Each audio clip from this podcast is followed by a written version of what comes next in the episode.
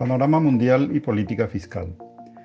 La economía global está experimentando una serie de desafíos turbulentos. Empieza diciendo el reciente informe sobre las perspectivas de la economía mundial del Fondo Monetario Internacional, entidad que típicamente es optimista en sus proyecciones.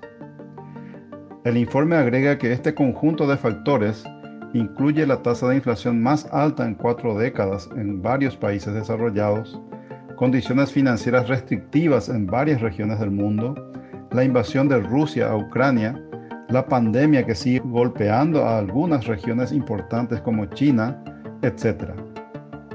Así, el FMI redujo sus proyecciones de crecimiento mundial para el 2023 al 2,7%, casi un punto porcentual menos que lo proyectado en abril último, y declara que los riesgos son principalmente a la baja es decir, probablemente el crecimiento será incluso menor.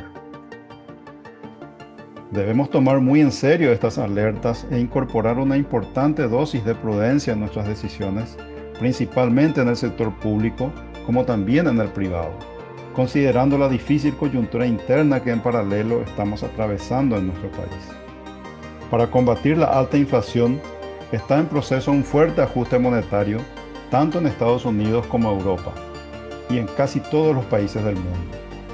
La tasa de política monetaria de la Reserva Federal de Estados Unidos está en 3,25% anual actualmente y alcanzaría niveles del 4,5 al 5% en los próximos meses. Un poco más rezagada, la tasa del Banco Central Europeo está en el 0,75% y las proyecciones la ubican en un 3% en los siguientes meses.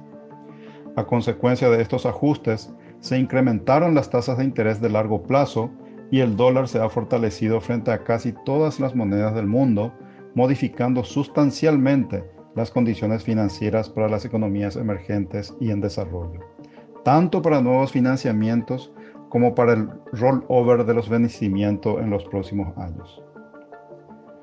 Por el lado de los commodities, que siguen afectados por la guerra Rusia-Ucrania, los precios han bajado de los picos observados en el primer semestre del año, pero permanecen en niveles relativamente elevados con relación a los años anteriores.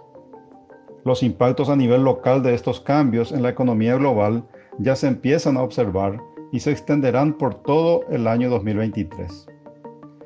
Los precios futuros de la soja en la bolsa de Chicago permanecen en alrededor de 500 dólares la tonelada para la próxima zafra, si bien es más bajo que lo observado este año sigue siendo muy positivo. Si el clima acompaña y la cosecha es buena, la economía experimentará un rebote y el ingreso adicional de divisas permitirá mitigar el difícil escenario internacional que se presagia. Si tenemos sequía y la cosecha es baja nuevamente, la situación será muy difícil, porque será necesario corregir el déficit en la cuenta corriente de la balanza de pagos que este año superará el 5% del Producto Interno Bruto, un nivel muy elevado. Por el lado financiero, la situación está más complicada. La tasa de rendimiento del bono soberano de nuestro país, con vencimiento al 2033, subió del 3% anual observado hace un año a alrededor del 6,5% en los últimos días es un aumento sustancial en el costo de financiamiento del déficit fiscal y de la inversión pública para los próximos años. Los riesgos de renovación a corto plazo son bajos gracias al rollover anticipado de los vencimientos del 2023 hecha por Hacienda en los últimos dos años. Por otro lado, el costo de fondos en dólares del exterior para el sector privado también se incrementó concomitantemente. El financiamiento internacional es vital para la inversión y el desarrollo del país en la próxima década. Un elemento que mitigaría el aumento del costo es alcanzar el grado de inversión en la calificación de riesgo soberano del país.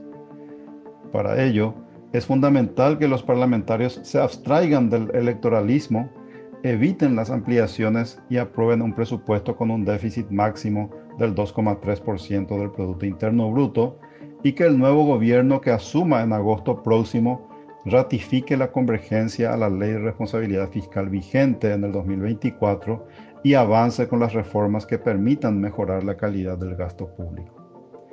Estamos en un punto de inflexión en el proceso de desarrollo del país. Esperemos que nuestros representantes, los congresistas, estén a la altura de las circunstancias.